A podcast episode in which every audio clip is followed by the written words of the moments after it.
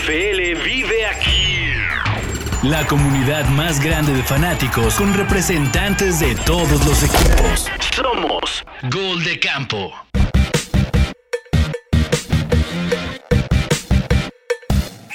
Camperos y camperas, bienvenidos y bienvenidas a una emisión más a manera de resumen de la semana 18 de Gol de Campo. Yo soy el cómic Pablo González y acabamos de vivir una de esas semanitas, fines de semana que nos gusta, que, disfrutamos, que sentimos que la NFL está condensada únicamente en dos días, en dos momentos, en donde es el, el- todo nada para muchos equipos y, y para otros, pues ya, fíjense que aunque había muchos equipos eliminados, dio gusto ver una semana 18 donde se estaba peleando hasta el final. O sea, incluso lo que pasó con las posiciones de draft, con los de hasta abajo, hasta eso se puso emocionante. Entonces, se agradecen estas semanas 18, se agradece eh, que hubo de alguna manera algo que se resolviera todo hasta el final entre ese juego entre los Lions y los Packers y donde efectivamente pues eh, los Lions bien pudieron haber dicho "Pues ya nosotros ya no estamos peleando nada y la resistencia, la resistencia de Campbell dijo ni madres, nosotros este pedo divisional no lo vamos a tomar muy en serio porque además vamos a ser serios contendientes el próximo año, la próxima temporada y desde ahorita vamos a marcar territorio ganando los dos juegos contra los Packers en esta temporada 2022. Y eso ha sido lo más emocionante y eso ha sido lo que nos tiene aquí para platicar de NFL. Y me acompaña en este roster de lunes Rigen, el representante de los Texans, que dejaron ir el pick número uno. Y no sé si eso es demostrar que todavía el tanking, el tanking es fantasma, no existe, o, o- o que, o que sí. Ahí había algún ardido en los Texans, este, mi y dijo, ni madre, si yo me voy, vénganse conmigo y los jalo, que no sé qué pasó ahí. O sea, ¿tú- Sí, ¿cuál es tu teoría? final. Pues yo creo que al final, a ver, la conspiranoica básica es que si el coach ya sabía que lo iban a correr y dijo, pues me los friego. Y al final anotan y se la juegan en la conversión. Digo, Houston hizo lo que no hizo en toda la temporada, una serie ofensiva en los últimos dos minutos para anotar. Convirtieron dos cuartas oportunidades, el última una cuarta y veinte en la que anotaron. Y lo que tampoco en toda la temporada, se juegan la conversión y la hacen y ganan el partido en lugar de empatarse, irse a no. O sea, como que sí parece que el coach ya sabía que le iban a correr y se los quiso ahí atorar a los dueños. Yo, yo tengo mi teoría de cuando un equipo va a buscar coreback, o sea, como que cuando es tan obvio que un equipo en el siguiente draft necesita coreback, de entrada el coreback es titular en ese equipo tiene que darlo todo en la semana 18 o la última semana. ¿Por qué, Moro? Porque mira, uno, si te van a cortar o lo que sea, tienes que demostrar que puedes ser un backup en otro equipo. Y dos, de alguna manera hay muchos que pueden tener ahí sus contratos flotando y decir, güey, este cabrón se la fletó por nosotros, no es un mal jugador, vamos a darlo todo. O sea, a veces ese, ese lado romántico sí se, sí se da a, rel- a relucir en los últimos en los últimos juegos, ¿no? Otro Moro, ¿cómo estás? Muy bien, ¿y ustedes? Eh, sí, puede ser una, combi- una combinación de muchos factores, porque inclusive, digo, no es como que creo que los Texans o los- sus jugadores estuvieran en posición de, de pelear los famosos bonos que hay a veces de yardas o X cantidad de pas completos, lo que sea, ¿no? Este, no creo que fuera el caso. Mm, yo quiero creer, o sea, yo quiero seguir siendo ingenuo y creer que así como los Lions demostraron, eh, pues ahora sí que vergüenza deportiva, a pesar de que ya estaban eliminados. Pues quiero creer que los Texans a lo mejor estaban también en, esa posición, ¿no? ¿Qué más daba ya este, ser el segundo? Porque aparte, digo, creo que es más que evidente y Rigen nos lo va a saber decir mejor. Este, ellos van por coreback, los osos no. Entonces, creo que les, les era irrelevante el ser el uno o el 2, a menos de que se termine dando un super trade ahí para, para alguien adelantársela a los Texans y, pues tomar alguno de los dos corebacks ahí que se perfilan para ser los más interesantes del draft, ¿no? Entonces, yo creo que a lo mejor tenían todo eso estudiado y decían, ¿qué más da? O sea, vamos a, a jugar a ganar. Ahora, digo, está cabrón si, si los osos de Chicago, que son el pick número uno, agarran coreback, ¿no? ¿Están de acuerdo que no debería existir esa posibilidad? No, no, para nada. ¿no? O sea, sí, sí- sí hay un proyecto. Y bueno, pues estamos hablando de los últimos dos. Eh, creo que si nos vamos a la semana cero, a- antes de arrancar la temporada, sí veíamos venir que estos iban a ser los dos peores equipos de la NFL, ¿no? Sí, era de los. Entre estos y tal vez Atlanta y. Y a, y a eso quería llegar. Atlanta dio una sorpresa. Si al final ves las estadísticas, Atlanta se salió de ahí Y, y- y bueno, pues no, no sé, no sé qué podría tomar Atlanta en, en- en su draft, pero Atlanta le salió de ese 1, 2, 3 que podríamos haber pronosticado al principio, ¿ah? Sí. Ahora, Sí. sobre quién quedó Atlanta, eh, quedó sobre em, los Rams, Arizona, Raiders, Vegas, Colts y bueno, Houston y, Chicago que ya hablamos, y empatado con los de 7, pero este, esa parte baja evidentemente no la veíamos venir de ninguno de estos cuatro equipos de la oeste, ni los Rams, ni Arizona, ni, ni Raiders, ni, ni Broncos. Yo diría que estos cuatro, este, pues sí, son como la gran decepción, ¿no? Ya sé que van a decir que los Rams por ser campeones, pero en general, si hay que hacer el combo decepción, estamos hablando de la oeste de ambas, ¿no? Sí, sin duda. Sí, Creo que por nadie esperaba. Eso. No, por, por completo, la verdad es que, sobre todo, digo, yo hablando al menos de la mía, y ya estamos, creo que me atrevo a decir dos de los tres, tal vez, equipos que más decepcionaron aquí en la transmisión. A ver, ¿cuál, te- cuál sería tu 1, 2, 3? ¿Decepción? ¿Tu ma- mayor decepción? Me- y yo- y, y yo, sobre todo, por lo que dije al principio de la temporada, a mí, a mí Rams me parecía favorito o candidato a repetir. Entonces, siendo el campeón, definitivamente me parece la decepción número uno. Después sí pondría a Denver. Este. Porque digo, está entre Denver y, y Las Vegas, tal vez, pero bueno, Las Vegas fueron más competitivos, eh, ganaron más partidos. Eh, entonces yo pondría eh, después a Denver y tres Las Vegas por. Porque a final de cuentas fueron de los equipos que más se armaron en la agencia libre. Davante Adams, digo, siguió siendo el Davante Adams a pesar del pésimo equipo con el que estuvo. Entonces yo los pondría en ese orden. Primero Rams, después Broncos y tercero eh, los Raiders. Tú, Rigen, ¿cuál crees que es la decepción? 1, 2, 3. Sí, yo creo que Rams y Broncos son las más, más cañonas, la verdad. Eh, tal vez lo que pasó también con Buccaneers y otros equipos que sí clasificaron, pero jugaron muy mal. Pero yo creo que sí, los dos eran los equipos que más pintaban. Raiders creo que decepciona un poco, pero creo que desde su proceso de, de agarrar coaches cometieron varios errores. O sea, agarraron un coach que ya había probado que no, había, no estaba listo para ser coach de equipos grandes. Entonces creo que la decepción más bien era porque Broncos sí esperaba que tenía un equipo súper competitivo y nomás les faltaba ese coreback los últimos cinco años y pues por eso decepción. Ni Rams digo, pues no, no puede ser que ganas el Super Bowl y la siguiente temporada estás, creo que quedaron sexto, séptimo peor. Más o menos, sí, más o menos. Concuerdo ahí con Moro con sus elecciones. Sí, digo, a mí me gustaría poner el pretexto de que los Rams tuvieron un chingo de lesionados en la línea ofensiva y bla, bla, bla, Sí. pero la verdad es que no, no se puede hacer este tipo de ridículos. Yo siento también, mi impresión es que los Rams en las últimas cuatro o cinco semanas fue el, güey, o sea, la lesión de Aaron Donald, por ejemplo, es como, en ningún momento ni siquiera se especuló si iba a regresar. Este, lo de Stafford ni pues es algo serio que apenas se, está, se, continúa evaluando, pero sí se tiró la toalla de una manera, creo yo, grosera. Eh, a pesar de que no están en este nivel del fondo, yo sí me atrevo a poner todavía ahí a los Packers. ¿eh? O sea, los Packers tienen una decepción tremenda porque, o sea, incluso justificarlo de Davante Adams, el backfield de los Packers es de los mejores backfields que hay en, en la NFL. Pues sí, o sea, no sé, digo, la realidad es que cerraron con cuatro victorias, digo, esta última que los dejó fuera, o sea, a final de cuentas iban a salvar la campaña. Eh, yo creo que la decepción sería tal vez las malas decisiones que tomó eh, Aaron Rodgers, que creo que terminó lanzando 12 intercepciones después de lanzar 5 o 6 en dos temporadas. No, no lo sé, o sea, a final de cuentas ahí creo que ya es un tema que se agravó. O sea, que, que Rodgers ya está. Yo en el lugar de los Packers, la verdad lo hubiera dejado ir. Eh, ya era, ya era un, tema ahí complicado, le pagaron y ahora en la, en, el, en la conferencia de ayer dice que lo va a pensar. Pues, ¿Qué vas a pensar, carnal? Te acabas de extender por tres años y 150 millones. O sea, ¿qué es lo que tienes que sentarte a pensar?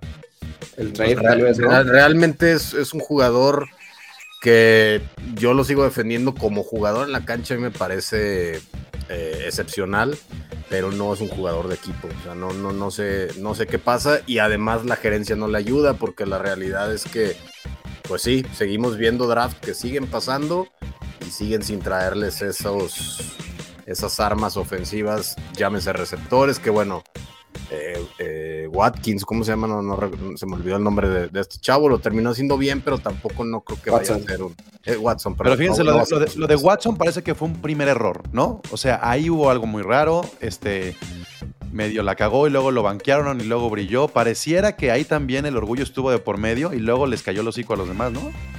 Sí. sí, pues originalmente parecía que Dobbs, el que ven agarrado en la sexta o quinta ronda, era el que iba a ser como el mero mero de esa ronda y al final Watson sí compensa un poquito, ¿no? También otro equipo que decepcionó muchísimo y a mí sí me sorprendió bastante fue los Colts. Creo que el año pasado fueron el equipo que tuvo más Pro Bowlers y All Pros o no sé cómo estaba, pero tenían un montón de talento y nomás cambiaron otra vez la pieza de coreback y vámonos, ahora sí se fueron para abajo, pero hasta hasta abajo porque estuvieron a un partido de los Texans en récord y con todo respeto el roster de los Texans es infinitamente inferior en todas las líneas. O sea, no tienen ni una posición Houston más que tal vez ahí corners o algo así en el que Houston sea mejor y por un partido no, friegues.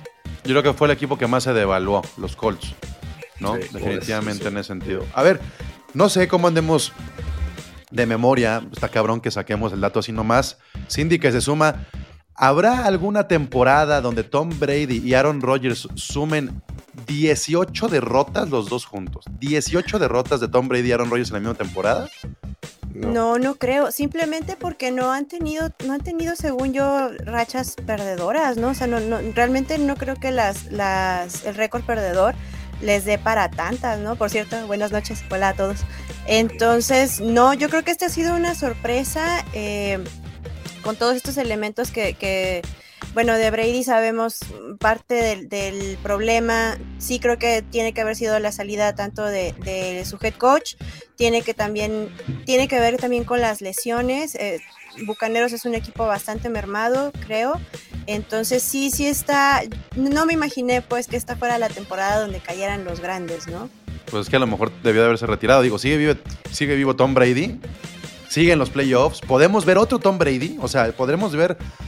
Creo que ese récord perdedor, o sea, podría llevarlo hasta el Super Bowl. No, no tengo duda de eso. ¿eh? Es Tom Brady y, creo que podría suceder. A ver, hay gente que no está ahí siguiendo la transmisión y es bueno que los veamos. Dice, dice el Jules, fácil, línea ofensiva para Falcons. Es lo que buscarían en el draft. Diego, buenas noches a todos. Qué buena semana tuvimos. Melancólico y triste. Pues sí, ya empieza a ser un poco. Eh, se viene, se viene el, bajón. Pero feliz porque los Packers perdieron. Este, y mucho están feliz también por los Patriotas, ¿eh? Sin duda el equipo más decepcionante son los Rams. Increíble cómo se estrellaron, dice el Jules. Bueno, este, gracias, Jules. Tú sigue tirando miedo. Este, decepciones, decepciones individuales. Decepciones individuales. ¿Cuál sería la mayor decepción individual? A ver, échale. Russell Wilson. Definitivamente. Ya Dios Indy que ya entró y que no, y, y, mira, y, es que no, o sea, hay que ser, hay que ser, poner todo en la justa. Sabes que se me olvidó por un momento, dije, ¿quién va a decir? Dije, oh". Es que fue el blockbuster, además.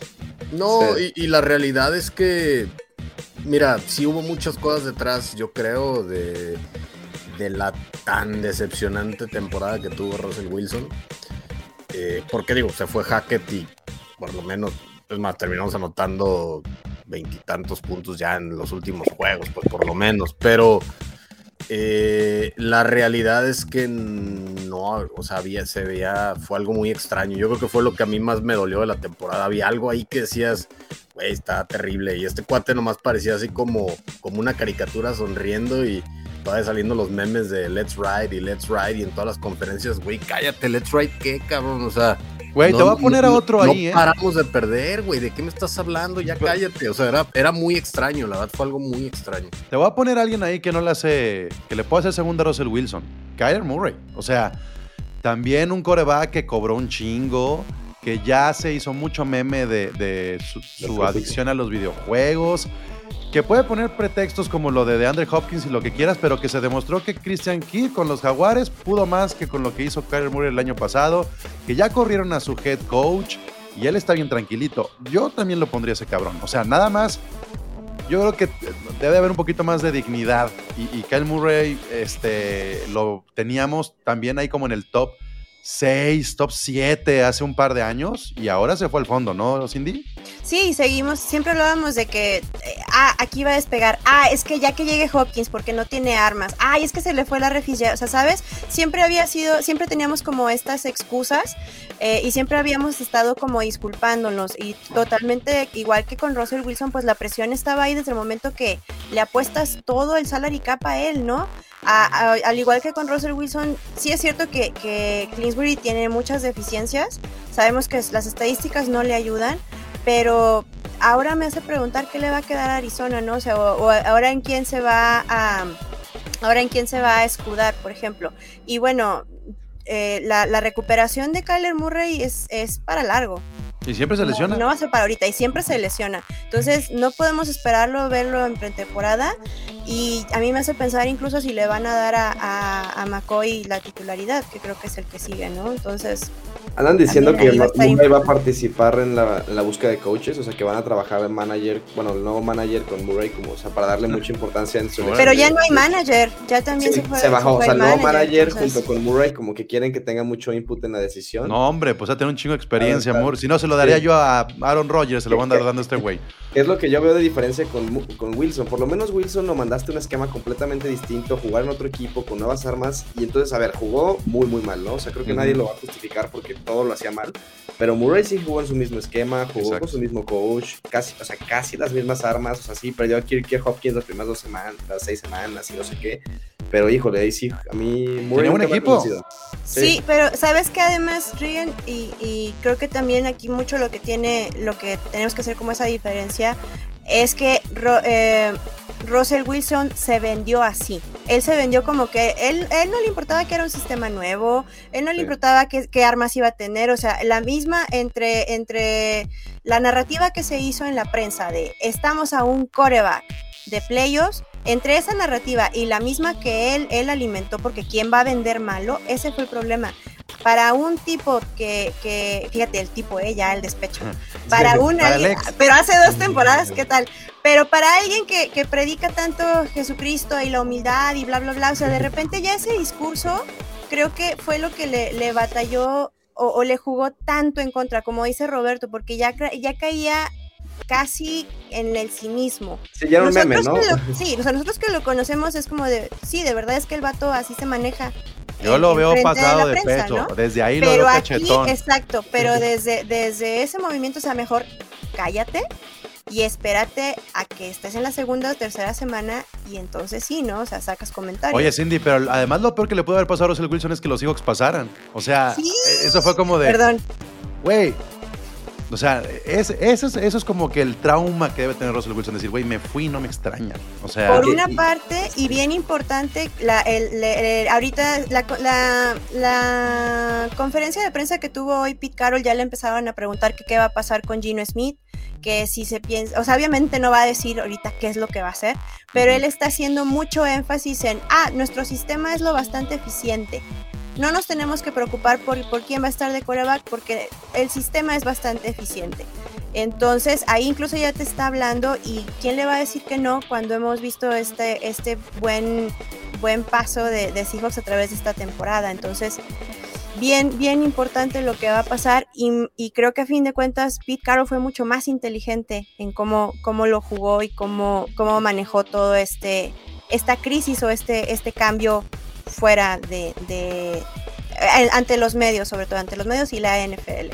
A ver, Esteban dice, Russell Wilson, y ya van varias semanas que Dak Prescott nos está diciendo que no es un coreback, siendo la respuesta, y perdón que el Murray nunca ha sido un buen coreback desde un principio. De acuerdo.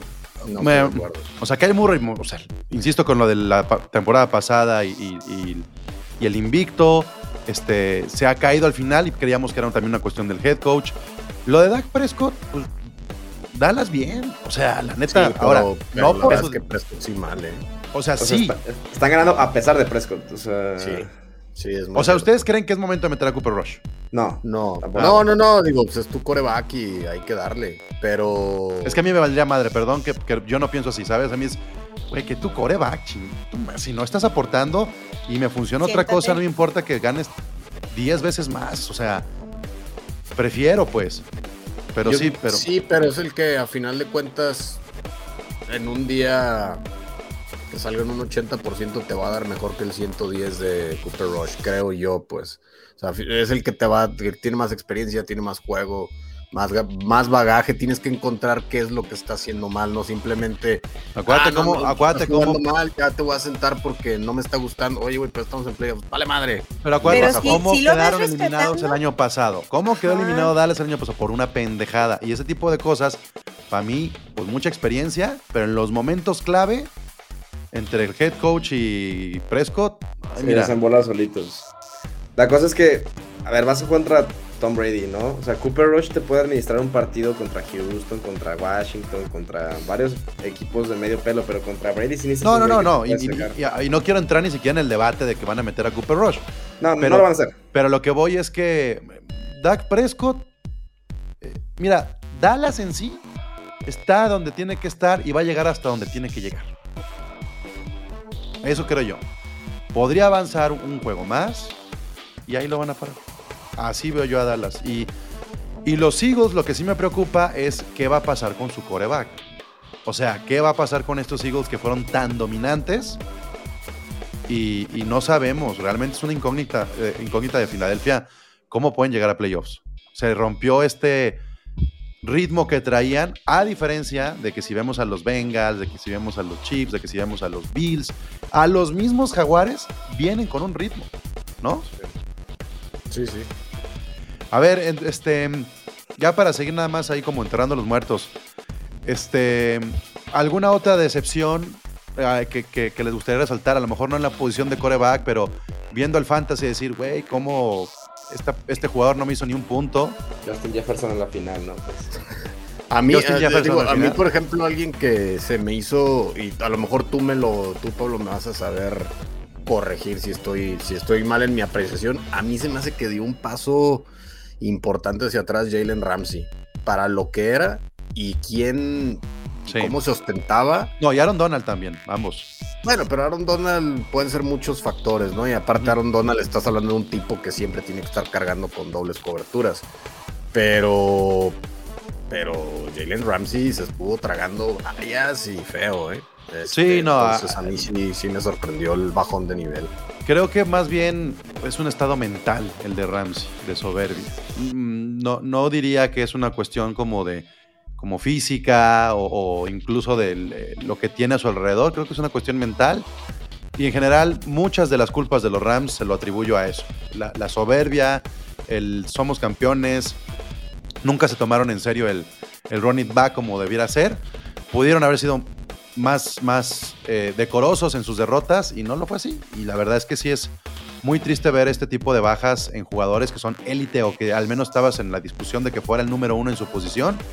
Y no es que cayera al segundo, tercero, cuarto, quinto, sino que ni siquiera figuró. Y en general la defensa de los Rams en, en- en colectivo fue una decepción. No tuvieron jugadas grandes hasta más allá de la mitad del, del campeonato. La primera mitad no, no hicieron jugadas grandes. Carecían. darle 25 targets a Cooper Cup hasta que se tronó.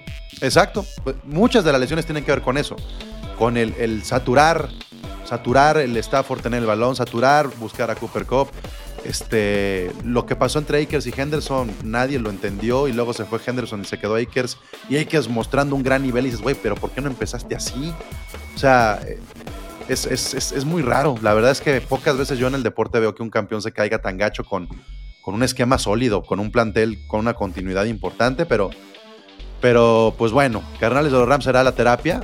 Este, por ahí, ¿qué más, qué más hubo? Yo, yo me quedo satisfecho con, con reconstrucciones como la de Pittsburgh, por ejemplo. Sí me gustaría que habláramos un poquito de Pittsburgh. Pocas veces vemos que un... reconstrucción fue, o sea. No, o sea, no, no puedes, o sea, No. no, nunca, nunca bajaron de 8, de 9 Tarjeta. victorias. Fue mejor, Sí. mejor de temporada que la pasada con Rotlisberger. Y las mismas Ah, victorias. sí, no, o es sea, que ya Rodlisberger la verdad es que estaba ni, ni siquiera en una pierna, o sea, ya no tenía sí, condiciones, pero desafortunadamente ahí estuvo como, como dice Rigen, o sea, pues sí, fue más bien cambio estafeta más allá de, de aumentar, fue cambio estafeta decir, bueno, tenemos un joven que parece pinta bien, George Pickens puede ser ese nuevo gran receptor de ellos, Najee Harris cayó de nivel, o sea, lo que se Una esperaba decepción. que cargara con el equipo, al final cerró bien, pero tres cuartos de la temporada estuvo perdido. Eh, Bueno, peor- el- obviamente peor decepción la de Jonathan Taylor, ¿no? Que la de Najee Harris.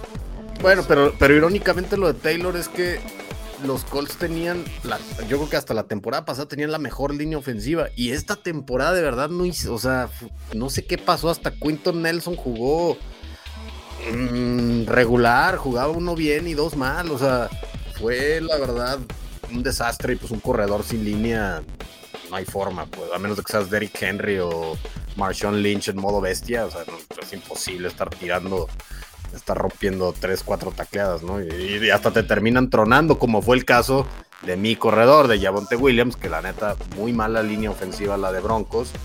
Y hasta antes de tronarse era el que llevaba, creo que más, más tacleadas. eh, Pero la Tavius rotas. Murray bien, ¿no? O sea, sí fue como una adquisición. Digo, productiva. afortunadamente, después de dos temporadas, de- digo, no sé cuántas, ya- ni me acuerdo, porque llevábamos sufriendo con los fumbles de Melvin Gordon. Bendito sea Dios, lo soltaron. Y pues sí, agarraron ahí todo lo que se encontraron, toda la pedacera, Latavius Murray, Chase Edmonds lo cambiaron, Marlon Mack y pues Latavius Y fíjense pegó. cómo hemos borrado del mapa a un combo de jugadores que era de lo mejor hace 3, 4 años. Michael Thomas y Alvin Kamara. O sea, esos Se güeyes, ellos, ¿no?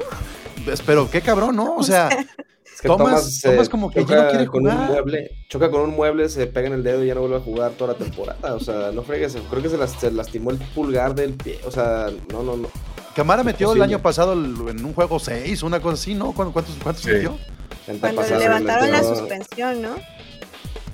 Creo que estaba suspendido o algo así, ¿no? Estuvo muy raro. O sea, con los Saints también es como muy raro. Eh, Entiendo que, su, que no encontraron coreback, pero era un equipo que nomás necesitaba un coreback.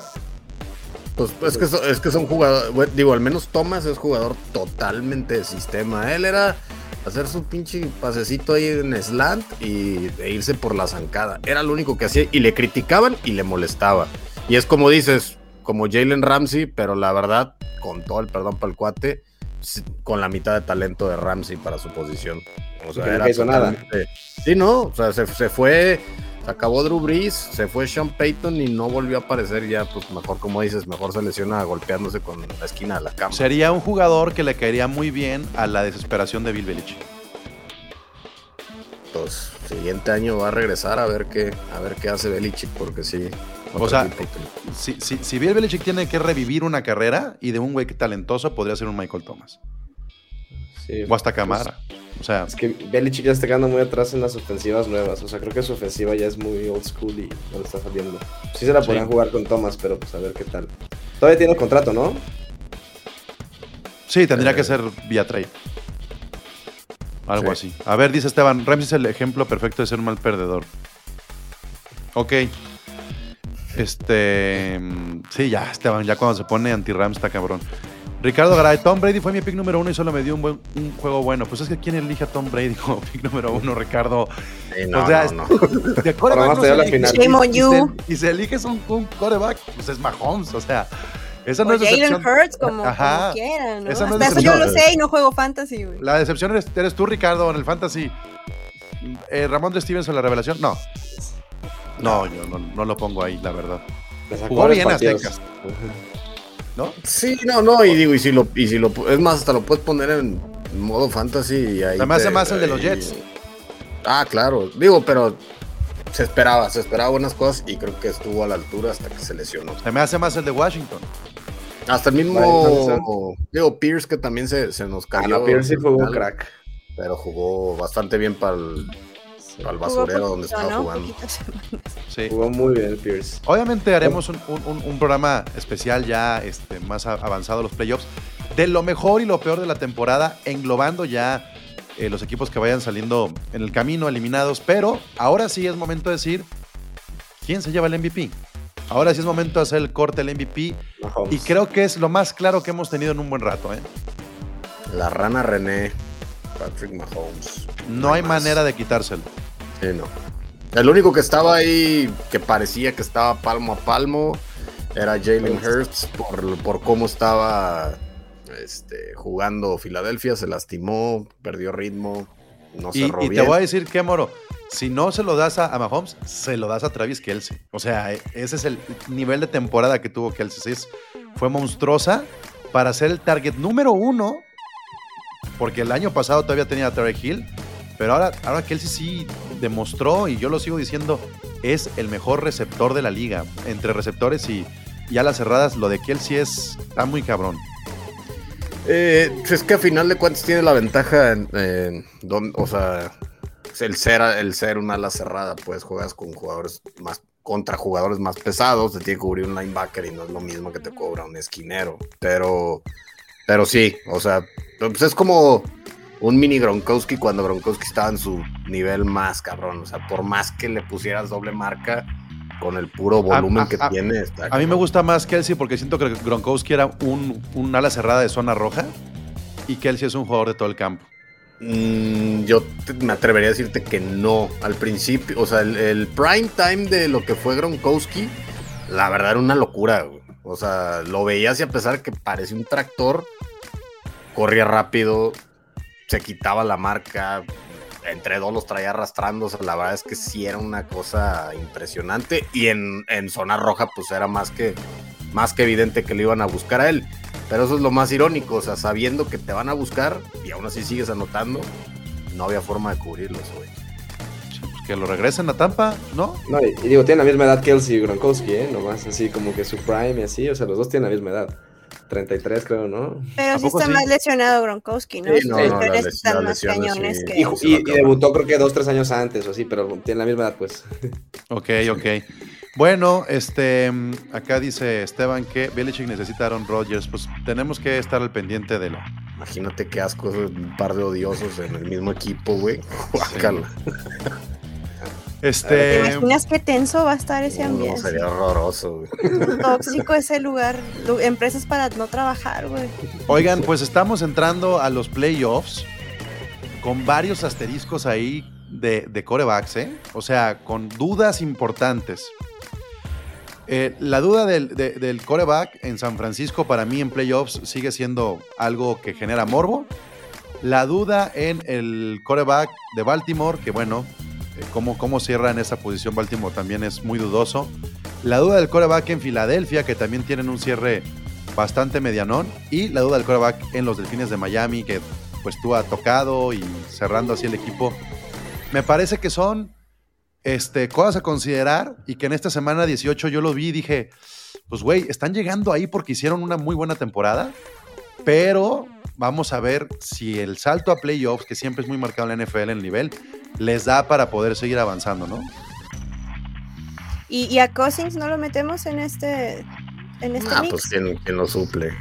No porque es Cousins, o sea, Cousins como que Ajá, es, es Cousins. mi punto, es Cousins. Ajá, o sea, no, no hay duda, es Cousins. Igual, igual, igual y llega a la final de conferencia y la pierde bien pendejamente, Sí, sí, sí. a pero creo que los Vikings pueden tener todavía un poquito más de vida, o sea, un juego más, o- no los veo en Super Bowl, pero, pero pues sí tienen destellitos. Yo de los que mencionaste, creo que el, el único que sí lástima, la verdad, es, es Miami. O sea, Miami traía un- una gran temporada y esas conmociones de Tua les echaron todo a perder, pues. Yo no lo volvería a meter.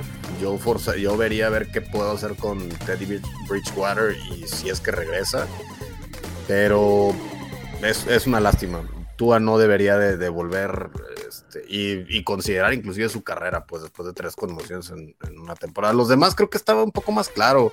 Purdy 5-0, jugando increíble San Francisco, o sea, ahí ni No, que, no, como dices, ni que le mueves. fichas- todas las fichas pueden estar ahí, pero si te da un mal juego de playoffs, no lo puedes culpar al Y dude. que sea este sábado, No, para por favor. nada, para nada. Es que yo sí, yo sí creo, Cindy, que si, que si hay La alguien que puede que eliminar a los, a los 49ers, eh, son los Seahawks. Sí, la clave tiene que ser ahí. Yo creo que eh, yo creo que es el elemento más importante eh, contra contra Seahawks. Eh, es, es el eslabón débil, ¿no? Eso y, y quizá la secundaria, pero sí, no, no te ha dado un juego malo todavía, pero creo que el, el factor de, de la inexperiencia va a ser bien, bien, bien importante en, en esta fase de los playoffs. Wool- Pete- Woolen Pete Carroll se lesionó ayer, ¿no? ¿Crees que juegue el sábado o no? ¿Cómo? Tariq Woolen. Tariq Woolen se lesionó Sí. ayer, ¿no? ¿Crees que No, no, se, no, nada más salió, este, o sea, así como que, ¿Tocado? ay, Ajá, Ah, ok. fue a ver, sí, es como que, oh, me pegaron un poquito, pero no, ya, ya está, ya está bien. ¿Está bien? Ah. Regresan, regresan varios, eh, varios importantes. Regresa un safety, Ryan Neal, que también había sido como importante, que ha estado trabajando bien en, en esa parte. Entonces, sí parece que, que Seahawks va completo hasta, o, o la, en gran porcentaje, entonces. Ah, eso es importante. Creo que también eso va a hacer diferencia. A ver cuáles son los equipos que están menos golpeados, con mejor ritmo, más completos. En ese sentido, este, hablemos entonces del 1-2-3. No importa la conferencia, cuáles son sus tres favoritos para que este, lleguen al Super Bowl. No nos vayamos tan exquisitos. Tres favoritos para que lleguen al Super Bowl. Pueden ser incluso tres de la misma conferencia. No, no, no lo consideran así como muy equitativo aquí. A ver, Chiefs, Rigen. 49ers y Bengals. Sí, Chief eso Niners y Bengals. agarrar. Ok. Yo pondría, yo incluso pondría a los Bills. A mí, a Eh, mí sí ¿cómo, me hace que los Bills siempre cometen algún error o algo les falla. O sea, porque traen un equipazo. Pero como que no sé, no les confío todavía en los momentos duros y me encantaría que ganaran, ¿eh? Jules, o sea, me, ca- me caen muy bien tus Bills, pero, pero Pero siento te vas a morir. Pero hay algo, sí, ya, ya no me vuelven a convocar al podcast. este. De todas maneras, Pero- tenías como un año. Oh, que la. Sí, ya, ya por No te habíamos visto toda la temporada. Sí, pero ¿sabes qué? Justo, justo por eso, justo por eso creo que es que ya fue el colmo, ¿no? O sea, ¿Este es ya, año ya? tiene ¿Tú que en ser ya. No, no, o sea, ¿qué más quieres? ¿Qué más vas a pedir? ¿Qué, te, ¿qué les falta? Bueno, Creo también que ya anda. no tener excusa, ¿no? Con, con esa onda también andan los Chargers, ¿eh? Sí, podría ser, pero los Chargers han tenido más tumbos. Bills no tanto. Y los veo mucho más Ya los Chargers en veo este punto. Que están Que llegando sí, en un momento donde ahora sí estamos sanos. Ahora sí podemos. pues ¿Y ahora qué hacemos? ayer. ¿Y ahora qué hacemos? Mike Williams no jugará el, el- el juego.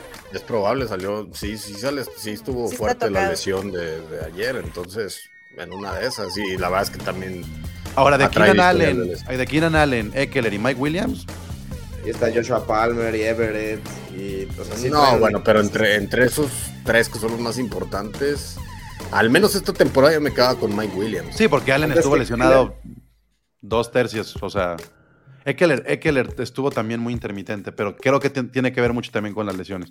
O sea, lo que voy con los Chargers es. No van a ser fáciles de, de- de derrotar. O sea, sí van a incomodar bastante y no sorprende si siguen avanzando, pero no lo pongo al nivel de los Bills y y de, y de Kansas. ¿Cuál es entonces tu 1, 2, 3, Indy? Yo elegiría. Hoy no sé. Em, 49ers. Seahawks, Seahawks y Seahawks. Puede que sí sea. Seahawks, Seahawks, Seahawks. Puede que sí sea el milagro, pero 49ers sigue siendo. siguen siendo Pero sobre Kansas. Niners entonces. No, 1, 2, 3. No, no te creas. Yo creo que entonces nada más cambiaría, cambiaría a, a los Bills por. Creo que habías dicho. Bengals. Dije Bengals, ajá. Kansas Niners Bengals, dijo Regan. Sí. Sí, no, es que ay, A ver, tú, Sí. otro moro. creo que me Es que, quedo. yo, es que yo también estoy Bengals. dudando porque a mí a final de cuentas de llegar al Super Bowl, yo creo que por la conferencia en la que están eh, también podría meter ahí la conversación a las Águilas, aunque traigan un bajoncillo. Pero eh, sí sería Chiefs, eh, de acuerdo con San Francisco. Y digo, a lo mejor yo pondría a las Águilas en tercero.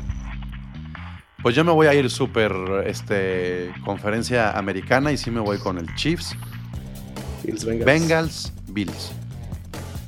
Sí. Lo veo más. Siento que en la nacional vamos a tener juegos más cerrados. En la americana juegos más abiertos. Y la única manera que yo veo que alguien de la nacional se lleve el Super Bowl es con los Niners. Sí, porque traen La una verdad, sí. super defensa.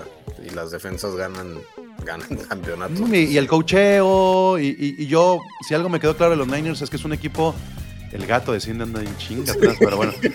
Este, eh, los sumis, perdón. si algo, si me quedó, miren, a los Niners se les lesionaron varios jugadores durante la temporada y supieron hacerlo y fueron consistentes, incluido lo que pasó con Divo Samuel, con los corredores, con un montón de cosas que digo, güey, eso ya es un trabajo muy profundo, muy, muy profundo, pero, pero la cuestión del coreback hace que no, lo ponga, no los ponga yo en el top 3.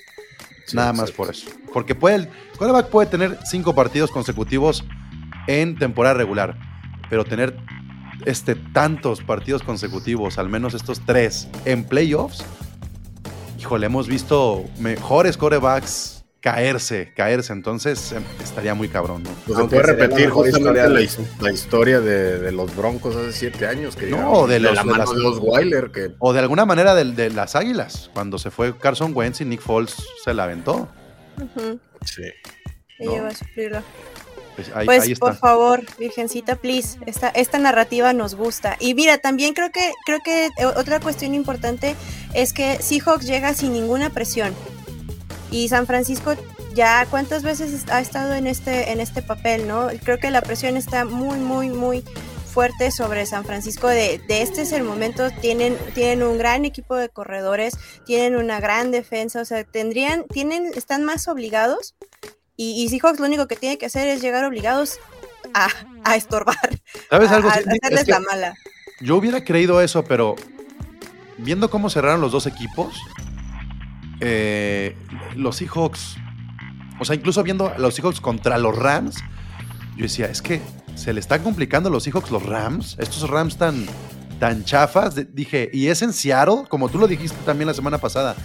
Ni siquiera han sido buenos eh, locales los Seahawks, entonces, que era una de sus fortalezas. Es, eso es lo que me. Y, sab- y- vi a un Gino Smith que se desespera muy fácilmente, que cuando no tiene el juego a su favor, pierde la cabeza, hace muchos corajes, y hay una frustración ahí que, que no lo hacen un buen líder, ¿sabes? Podría ser, pero también, también eh, yo creo que ya es que volvemos a lo mismo, ya hay factores externos. Gino, Gino se- sí es cierto, se le complicaron los Rams, sí es cierto, y, la verdad se dice y no pasa nada, nos hicieron un paro con el arbitraje, la verdad. Eh, sí hubo varias, varias eh, faltas que decías, por favor, o sea, Ujú. lo estoy viendo.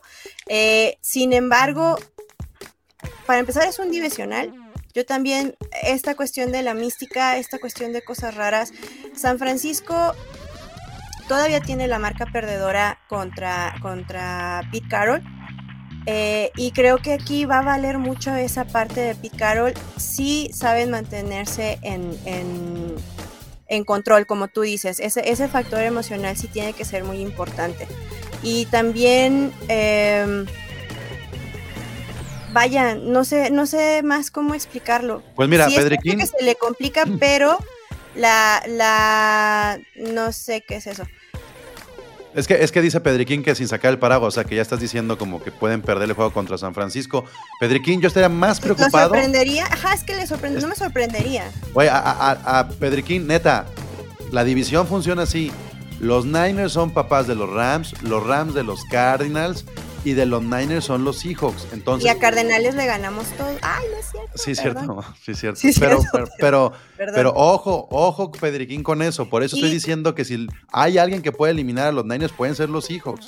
Y además, a pesar, justamente en esa complicación, y lo acaba de decir también Roberto, a pesar de esa complicación contra Rams, a pesar de, de ser este equipo desbalanceado, de repente medio gitano, que sí, Gino se nos deschaveta, mantuvieron a, a raya a Jets, mantuvieron a una, a una muy buena defensa, mantuvieron a raya a, este, a Rams, y San Francisco, a- después de ese partido horrible del jueves por la noche, eh, tampoco fue tan dominante San Francisco en, en cuestión ofensiva.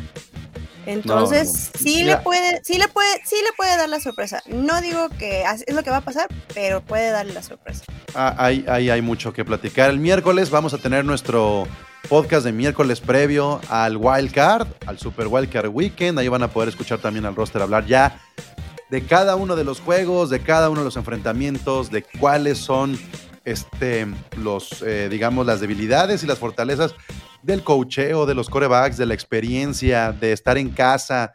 Lo vamos a desglosar bien. Y hoy sí queríamos como repasar un poquito lo que nos deja la semana 18 lo que nos deja la NFL y bueno, también lo que nos deja es la eh, esperanzadora y eh, el, el- el- futuro esperanzador con el avance que ha tenido eh, el jugador de los Bills, este Roberto, ¿no? Tú que has estado como en todos los podcasts donde hemos hablado de esto, que son buenas noticias, que también dio de alguna manera mucha luz al NFL, aunque hubo uno que otro pendejo que ni siquiera supo festejar este ¿no? Un sack, Dios mío, eso que pasó en Pittsburgh. No mamar, ¿no? Lamentable. No, y lo peor es que yo, yo lo decía en otro grupo con amigos. Lo más preocupante es que practican esas, esos festejos. O sea, se ponen de acuerdo para hacerlo. Es lo, es lo más estúpido. Premeditado. Sí, o sea, no es como que digas, ay, se me ocurre, se me hizo mi chistoso. No, güey, o sea, tú. Si lo reflexionaron. Me acordé de un Omar Bravo de y. que, ay, se va a ver bien padre. ese No mames, o sea. Así, tírate, tírate, tírate yo como que te levantes. No, no fue Omar Bravo. ¿Quién fue Rigen de las Chivas que festejó acá dándose un tiro en la El cabeza? cubo, el cubo, ¿no? O el venado, No. ¿no? No, fue, fue alguien que tenía un. ¿Hierro? No, fue alguien que tenía un tatuaje incluso de, de un. ¿La Chofis o quién? No, fue como en 2012. Sí, ya lleva un rato, pero que festejaron acá dándose un tiro en la cabeza Sí, uno a no, otro. pero- Hay que decir fue el venado Medina. Es que yo sí fue el venado, pero. Ah, Mar- Marco Fabián. Marco Fabián. Y luego, Sí. ¿por qué nos quitan los festejos? Por cosas como esas son que quitan los festejos en la NFL. Ya, Sí, ya no sí, los sí. multan con 10 mil dólares. El que dice, Chávez, Bengals ayer del volado estuvo muy bueno, pero también les va a caer su multita de 10 mil dólares. Sí. Pero la verdad eso estuvo bien, pues. No, muy padre, muy una divertido. buena forma de, de decir, a ver, fregada con sus, con sus No, cosas bueno, que para, digo, para- para burlas de la, la de los Chiefs contra los Raiders. Son actitudes Y, que, y- digo, la verdad, y mí- raya, ¿no? Y raya ahí en... Sí. a mí la No, verdad esa, jugada especial. No, no, no, no. pobre. de la víbora víbora de la Mar. sí. Ahora, para No, y lo- burlas, para burlas, Mac Jones. O sea, en general, verlo, verlo. Sí, ese ya es otro tipo de Sí. burla. O Zach Wilson diciendo que le va a hacer la vida imposible si le traen un Al, coreback al- al veterano. No, Sí, no, la habla- no hablamos de esa decepción, pero pobre chino, ¿no? Tenía tanto equipo para tan poco coreback. Oigan, de repente vi, vi al coreback de los Raiders que estaba supliendo, o bueno, que le ganó ya a Carr la titularidad y decía, no estará Bill Belichick viendo este juego y decir, puta, me lo hubiera quedado este güey. O sea, que en algún momento, hasta, ¿qué es? Steve Ham, ¿sí se llama Steve Ham? Sí, Que, que- ya, que- sí, el- que muestre un poquito más de talento que lo que tienen hoy los Patriotas. Pues Es que también están en un Es esquema bien es la- favorable. Pues no sé. pues, ¿Quién sabe? Anotó tres pases de anotación el, ¿qué fue? El- la temporada, el- la semana pasada. Bueno, y contra Ramirez. San Francisco. Entonces, no sé. Bueno, pues ahí está. Este. Creo que todos nos vamos tristes porque los Lions se quedaron fuera. Ese es como el, el sentir de la semana 18, decir, caray, Indy.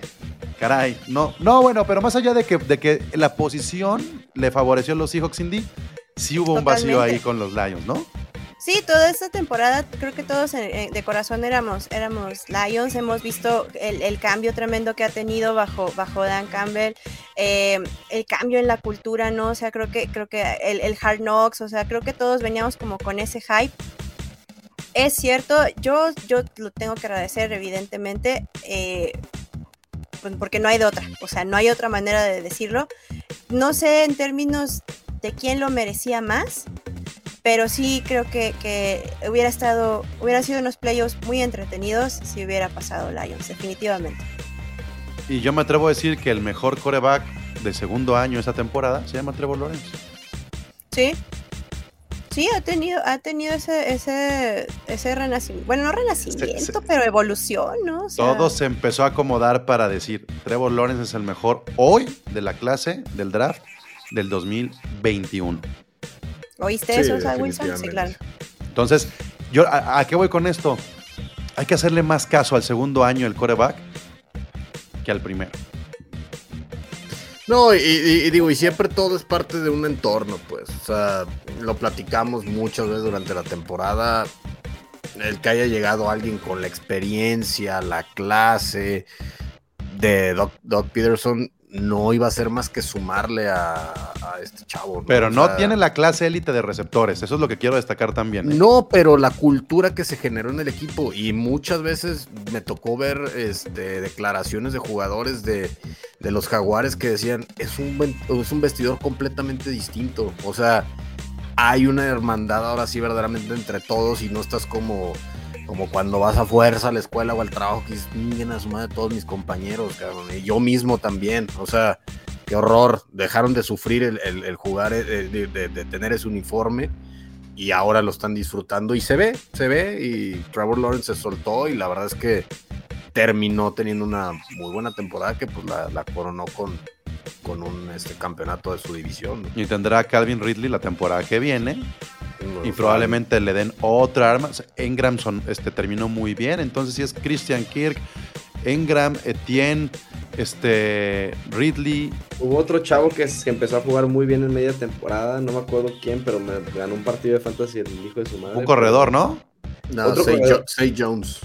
Sí, no, segundo Jones ahí. estuvo al principio bajito y luego subió bastante. Ese, sí, sí. Este, sí, no, o sea, los Jaguares van a, con una adición bien en la ofensiva, Y una línea pueden- pueden. un poquito más competente, con eso. pueden traer a- algo, ¿no? O Y sea, yo creo que valdría la pena también mencionar pues el retiro de JJ Watt, ¿no? Sí, aquí me la puse en honor a Watt, la camisa. o- o sea, a ver, ¿y qué, qué otras camisas tienes? ¿De los Osos, de los Chargers? No, ¿De qué más? De, de los Chargers tengo dos, dos de los Texans y ya. Ok, y al siguiente temporada, ¿quién le vas a ir, Rigen? ¿Ya, ya decidiste? Jaguares. No, no, no, no. No le vas a ir a los Texans. A los ¿por qué a los Texans? Lion de A corazón. ver. A ver, ok, Bryce Young. te la voy a poner muy fácil para que no te comprometas así como, como Contra el fanatismo de tu equipo. ¿A qué equipo vas a apoyar en los playoffs? Chargers. O sea, eres Charger, ok, Sí. muy bien. Sí, sí, sí, siempre. De toda la vida. Sí, sí Pero- te creo. Sí No, los, son, los, son, el- son el segundo equipo que siempre he apoyado, ¿no? Es los Porque que- está cerquita, porque era San Diego. Y el primero que vi en vivo y así. Me caen bien. Ok, muy bien. Pero Yo sí, también, para que si, me- si está viendo algún OnlyPad, grábenlo, enséñenselo, porque luego se sienten como ayer de que mis Bills, ay, ay, el antipad número uno. Los Bills, los Bills siempre Pero mi segundo no es. equipo. Que- No, digo, sí, no, no, No, yo es que no se, me quieren, se- considero, se quieren alimentar del, del antipad. No me considero, o sea, no me considero. Anti Tom Brady uno. sí, anti Pat so- no. exacto, ¿No? exacto. Ahorita que no está eh, Tom Brady, de verdad, no, digo, como todos los equipos, no les deseo mal, pues, salvo a los Bucks, porque ahí está Tom Brady, pero No, pues ¿qué le vas a desear mal a, a Nueva Inglaterra? ¿Que pierdan el vuelo de sus vacaciones? ¿Eh? ¿O qué, qué les vas a pues, desear? pues, ¿Que es que les caiga mal lo que coman? Un, un huracán en el, en el Caribe donde se van a ir a... Ajá. a, fi- a final de cuentas, digo, ellos, pues, sí, la verdad es que estuvieron a nada de meterse. O sea, de no haber sido porque los Jets. No, no estuvieron a nada. Estaban. Como no ganaron, no se metieron. Dependían de ellos. Bueno, sí. Eso es lo más cabrón. cabrón. O sea, Sí, pero cerraron contra. ¿Contra quién cerraron? Pues no, la tenían tan, tan fácil. no la tenían tan fácil, pero la cagaron bien gacho en el juego.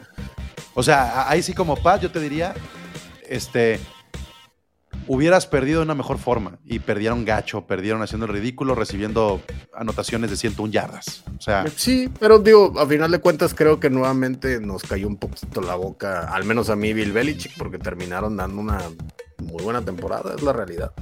Mucho más de lo que, de lo que se hubiera esperado. yo, yo siempre creí en los Pats y lo dije toda la temporada. Bill Belichick es capaz de meterlos, y- pero, pero, pero tienen que entender que no es, no es por Mac Jones. Entonces, si siguen pensando que Mac Jones sí sirve, van a caer siempre en esta línea de ay, ay, ay, ay, ay. Neta, ahora es cuando los, los Pats deben de decir, Aaron, cáile, ¿cuánto? Lo que sea. Es Sí, cuando. es, es que Mac Jones, sí, la verdad, es, es, es nuevamente una línea Bill Belichick. O sea, que suelen tener jugadores que dicen, ah, caray, cuando empieza Bailey Zappi, pues, ponle todo el nombre, Jared Stidham, todos los que han pasado por ahí, Garoppolo, todos, todos, todos, todos. No dejan de ser corebacks que a lo mejor entran y están en un esquema que, ah, te favorece un ratito, pero son corebacks mediocres. La verdad, a mí se me hace muy mediocre eh, Mac Jones y no creo que vaya. No, es más, desde ahorita muy adelantado, no creo que vayan a ser ni siquiera válido su quinto año. Bueno, pero preparen escuchar el discursito de, pero el tercer año es el año de los corebacks y es donde tienes que ver si realmente te funciona, si realmente tiene algo y los proyectos de los head coaches es hasta el tercer año y el tercer año es la clave de la NFL y vivan su tercer año porque sí, sí se vienen unos Jets cabrones, Miami está armado, si pueden darles continuidad y eh, salud a Tua, incluso si cambian a Tua, tiene con qué y los Bills no van a soltar lo que tienen. Entonces, los Pats que estén contentos y festejando que no fueron el último, pero si siguen confiando en Mac Jones, ya no, no va a pasar lo que pasó esta temporada. Estaría interesante que hubiera entrado Chino para que nos dijera qué van a hacer con, lo- con el coreback, porque a ellos realmente sí les hace falta un coreback. Pobres. Están a un coreback de, de ser Desperdiciaron un muy buen equipo. eh. buenos jugadores. Sí. Pues hay, hay agencia, ¿no? Pero, ¿quién? A ellos sí podrían ir por Rodgers, Garoppolo, Carr. Gino, o sea, Gino quiere, quiere ser agente libre la próxima temporada. No sé. No, yo, yo, yo iría por Tom Brady. Yo iría por Tom Brady, la neta. Sí, ya, ya, ya viera a Gino regresando a Jets, ¿no? O sea, es que el- sí, me, sí me iba por, por Tom Brady o Aaron Rodgers, sí o sí. O sea, todo. Pero bueno. Y es más, hasta un car no estaría mal con los Jets, pero bueno. O Garoppolo, o sea, con que este es un jugador medianamente competente porque tiene mucho talento alrededor. ¿Mayfield? Sí. ¿Dijiste Mayfield? No, Mayfield, Garoppolo. No, no, no, no, no, no, Garo, Garo- ¿No lo quieres? nadie lo Tan rebaja. May- Mayfield ahorita es como ir a Miniso. No quieres ir a comprar muchos Mayfields. creo. Darnold también la gente libre. Ay, bueno, pues ya está, Roster. Muchas gracias por este eh, resumen de semana 18, que también sabe como a final de temporada, pero no. Se viene lo bueno y el miércoles se viene otro episodio. Gracias, Roster. La NFL vive aquí. La comunidad más grande de fanáticos con representantes de todos los equipos. Somos Gol de campo.